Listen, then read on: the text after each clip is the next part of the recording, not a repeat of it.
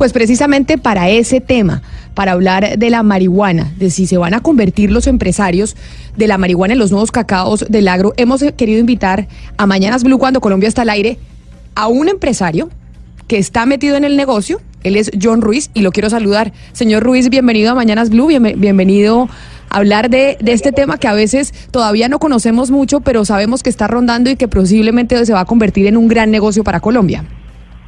Hola Camila, la verdad es que no entendéis vosotros y no entendemos nosotros este nuevo negocio, pero que de cualquier manera efectivamente es fascinante y, que tiene un potencial para el país pues, enorme. Y también, como le decía yo, Mario, cuando uno piensa en cultivos de marihuana a gran escala, pues imagina el departamento del Cauca y también piensa en Corinto. Y nos acompaña por esa razón el alcalde de Corinto, Cauca, para entender el negocio de la marihuana y lo que está pasando con este tema en Colombia. Él es Eduard García, quien es el, el alcalde de Corinto Cauca y además nos va a contar pues por qué esa región del país es la más próspera en ese sentido. Pero John, ya que usted está metido en el negocio, lo hemos visto en diferentes artículos publicados en la prensa nacional, ¿por qué dice que ustedes los empresarios tampoco logran entender lo que va a pasar con el negocio de la marihuana en Colombia? No, no si nosotros también no entender, lo que no entendemos es cuál es el potencial. Hay un hecho que es eh, incuestionable es que Colombia, por estar eh, cercano al Ecuador, ventajas naturales por el ciclo de luz que tiene mucha estabilidad y por el hecho de tener eh, agua lluvia para, para utilizar para los riegos, para el regadío, lo que hace es que el costo de producir un gramo de cannabis eh, seco es muchísimo más bajo que en aquellos países donde tienen una variación de luz a lo largo del año entre el invierno y el verano eh, y eso hace con que la única manera que tienen de garantizar la producción todo el año eh, les obliga a meterlo bajo techo, bajo invernadero y eso consume energía y por tanto el costo es mucho más alto. Cuando digo que no lo entendemos es que no sabemos muy bien cómo se van a ir abriendo los diferentes mercados y efectivamente Colombia, al igual que le pasa con el mercado de las él, tiene un potencial fenomenal, principalmente en exportación, no porque no se atienda al mercado nacional, ni mucho menos, sino porque va a haber, evidentemente, por, por el tamaño, va a haber mucho más volumen y más demanda en el mercado exterior que en, que en el mercado nacional, que también a atender con la misma calidad de productos que, que para la exportación. Ana Cristina hablaba de los pequeños productores, pero nosotros, entendiendo el contexto, vemos como desde el 2014 en el gobierno del presidente Juan Manuel Santos fue que se dieron autorizaciones y se emitió el decreto para poder cultivar y tener un negocio de marihuana medicinal. ¿Qué tanta plata se necesita realmente? ¿Qué tan grande debe ser la inversión para poder entrar en este negocio? No, es una gran inversión y de hecho yo creo que los, los digamos, los proyectos como el nuestro, en concreto el de Mercan, les vamos a apostar a que el crecimiento va a venir con pequeños agricultores. Realmente el, espacio que nosotros vamos a tener en propiedad nos va a permitir hacer una labor de investigación y desarrollo para mejoramiento genético y después utilizar y, llegar a acuerdos con pequeños agricultores de la zona, en nuestro caso en el Meta, cerca de San Martín, eh, pues para crecer los, los cultivos y, generar una economía productiva eh, alrededor del proyecto muy interesante mire, yo lo oigo usted con acento español y eso pues evidente, es evidente. Y cuando se habló del negocio de la marihuana, cuando se habló del negocio de la marihuana y veíamos y conocíamos que había pequeños productores aquí en Colombia, después del decreto vimos cómo los extranjeros empezaron a interesarse en el tema. Entonces es como si los pequeños productores, los colombianos ya no pudieran estar dentro del negocio y los extranjeros sí se van a llevar la gran partida y cuando esto pueda ser exitoso van a ser ustedes los que van a poder tener el dinero. Como extranjeros, ¿por qué empezaron a interesarse en ese negocio aquí en nuestro país? No, cuando, a ver, cuando hagamos una, una diferencia, yo efectivamente soy extranjero en nacimiento, pero yo me nacionalicé colombiano hace ocho años, ya desde el 2010, así que realmente lo único que me falta es el acento que no lo pierdo, pero la mentalidad y la cultura colombiana la tengo, no. En mi caso, yo llegué, como sabes, hace muchos años, hace 12 años en Colombia, en otro negocio totalmente diferente como fue con el tabaco, y después pasé por medios, y realmente pues me invitó un, un, un canadiense, un inversor canadiense en un primer proyecto, porque efectivamente Canadá está digamos, bastante más avanzado que el resto del mundo, no solo por el hecho de haber regulado el mercado medicinal, sino por haber recientemente legalizado el consumo recreacional el, el, 17 de octubre. Entonces, en ese aspecto son, es un país que está muy avanzado y, por tanto, parecería ser que es uno de los países que más eh, listo está para, para recibir, eh, para, para, importar aceite exportado desde, desde Colombia. Pero hay un país que es, yo creo que más interesante incluso que, que el propio Canadá, que es Alemania. Alemania ha incluido en el sistema de la seguridad social el cannabis como un remedio paliativo del dolor causado por la quimioterapia y es un país que, bueno, todo el prestigio que tiene Alemania, pues está también muy avanzado en el uso y la aplicación médica del cannabis, que es lo que nosotros aspiramos. Oiga, señor John, yo tuve el privilegio de, de, conocer esa zona y el proyecto de ustedes por allá en Granada Meta, una zona espectacular, pero inmediatamente me salieron dos figuras en la cabeza. La primera, el signo peso. Yo dije, uy, esto debe costar mucho, las inversiones deben ser muy grandes. Y la segunda, pues entiendo que no cualquiera puede ir sembrando cannabis con el propósito de que sea vendido medicinalmente. Eso tiene unos requisitos, el tema de los opioides. ¿Por qué no nos cuenta a nosotros eh, cuáles son esos límites y cuáles son esos límites también económicos y financieros de estos megaproyectos en el agro colombiano?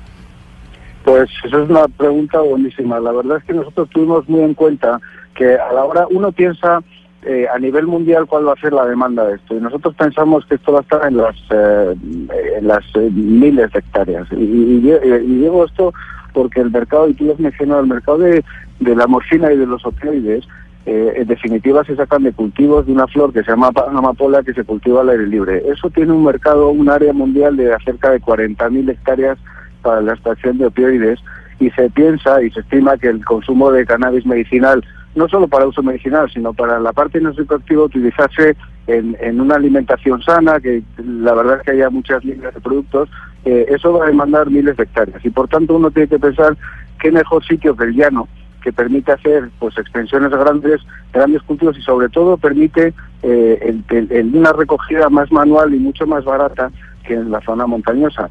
Eh, y por tanto las inversiones que necesita uno al hacer el cultivo al aire libre son mucho más bajas y la verdad es que no hay ningún país en el mundo que nos pueda competir a Colombia en la producción, en el costo de producción y por eso digo que tiene un potencial como país, tenemos un potencial como país fenomenal.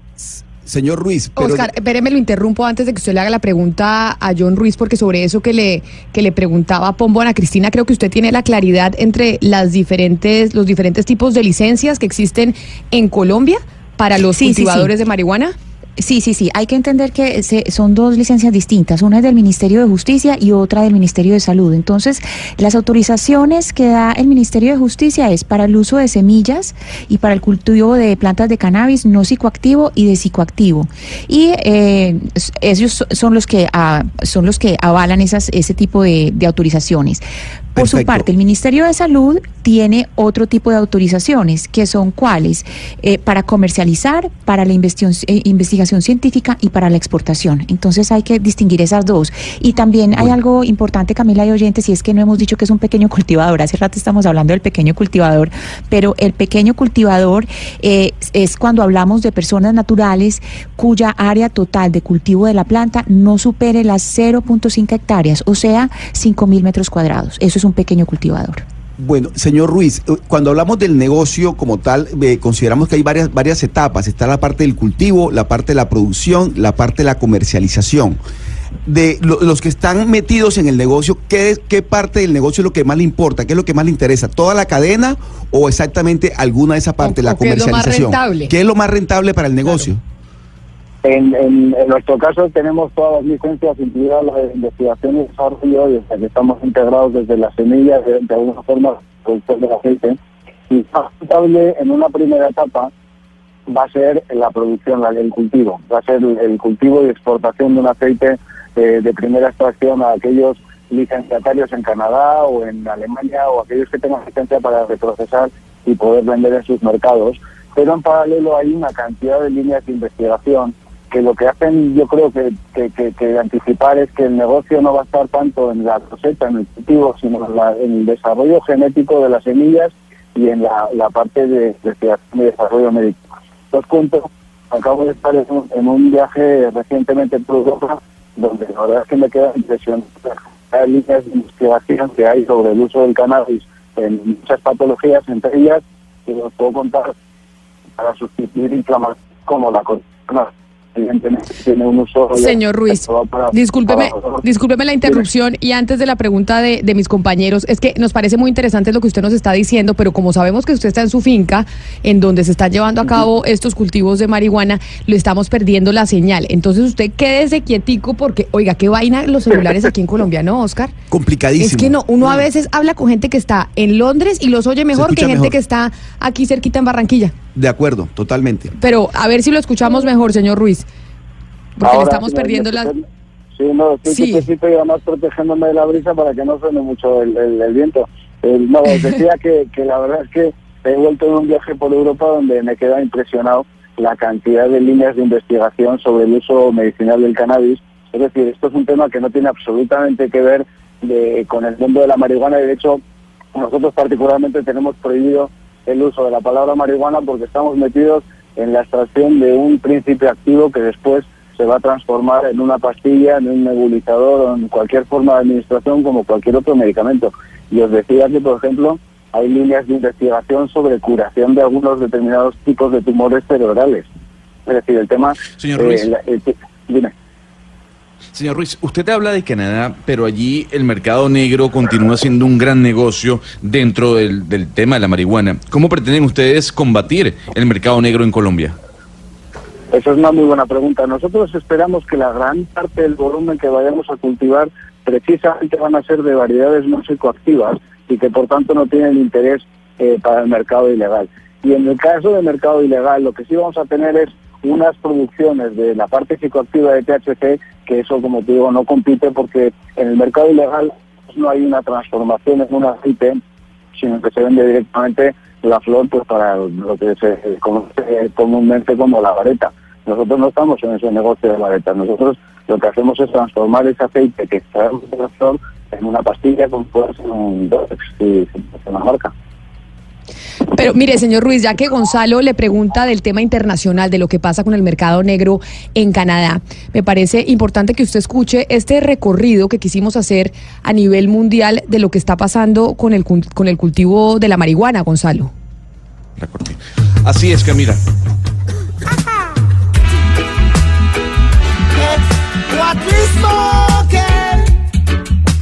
Lord, no. Rastaman talking. Marijuana we are born. Marijuana we are born. Marijuana we are born. Uno. Pues sí, Camila, obviamente hay que ambientar como siempre nuestro recorrido internacional, en este caso hablando de la marihuana. Fíjese bien, existen 25 grandes empresas en Canadá cotizadas y dedicadas al cultivo y distribución de productos de marihuana como materia prima. Todas ellas tienen un valor en conjunto, Camila, oyentes de 32 mil millones de dólares. Hay que decir que la mayor compañía se llama Canopy Growth que comercializa productos y hojas ya secas de cannabis para consumir. Su valor en bolsa es de 9.920 millones de dólares, mientras que le sigue Aurora Cannabis, una empresa que se hizo muy conocida cuando el mes pasado se supo que Coca-Cola estudiaba desarrollar junto con esta compañía un conjunto de bebidas terapéuticas con cannabis. Desde el mes de agosto, Camila, la capitalización de esta empresa se disparó un 166%. Yo quiero que escuchemos al primer ministro de Canadá, Justin Trudeau, hablando muy corto sobre la legalización de marihuana unas horas antes de que este proceso comenzara en su país.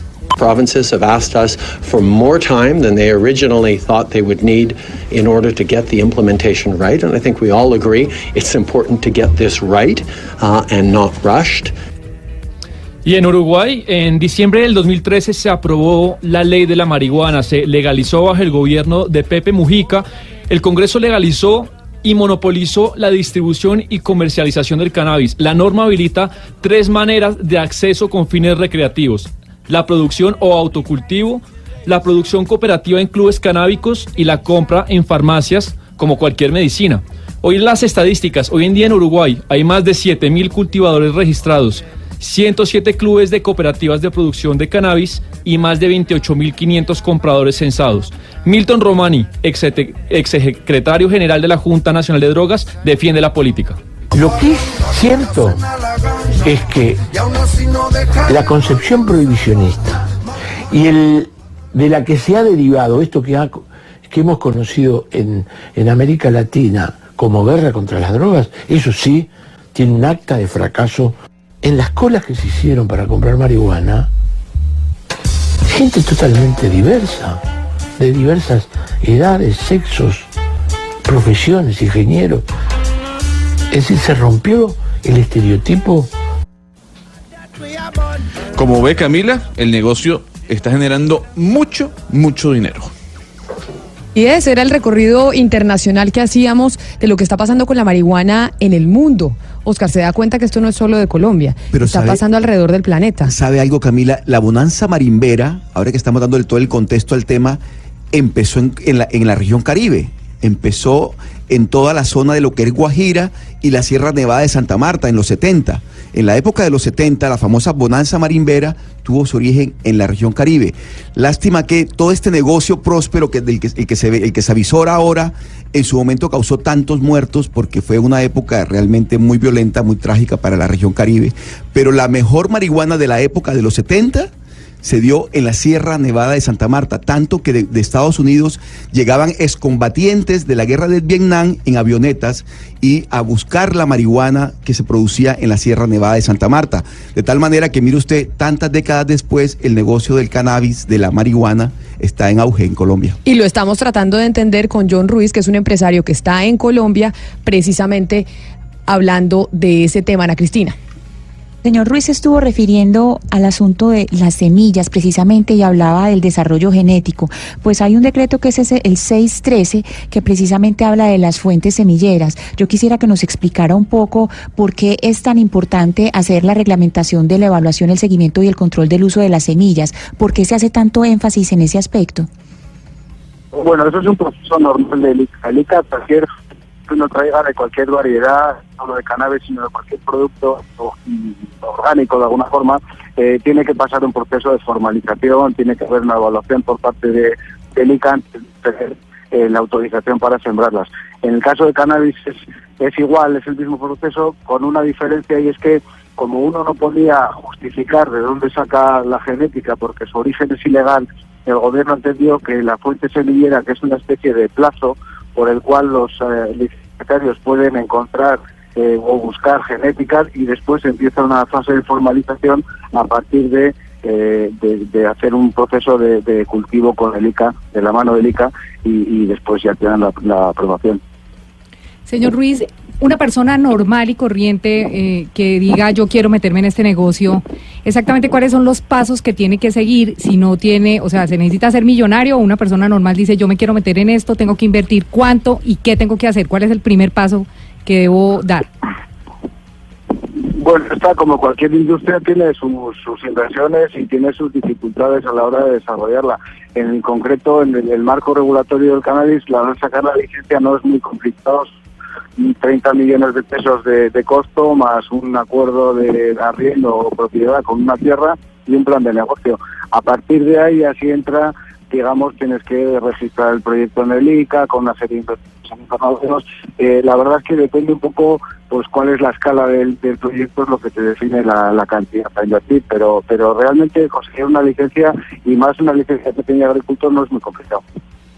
Sí, ¿y, y qué piensan ustedes, John, de la posibilidad de que en Colombia, bueno, personalmente creo que estamos todavía muy distantes de eso, pero de la posibilidad de que en Colombia alguna vez la marihuana recreativa sea legal? ¿Eso qué tanto impactaría el negocio del cannabis medicinal?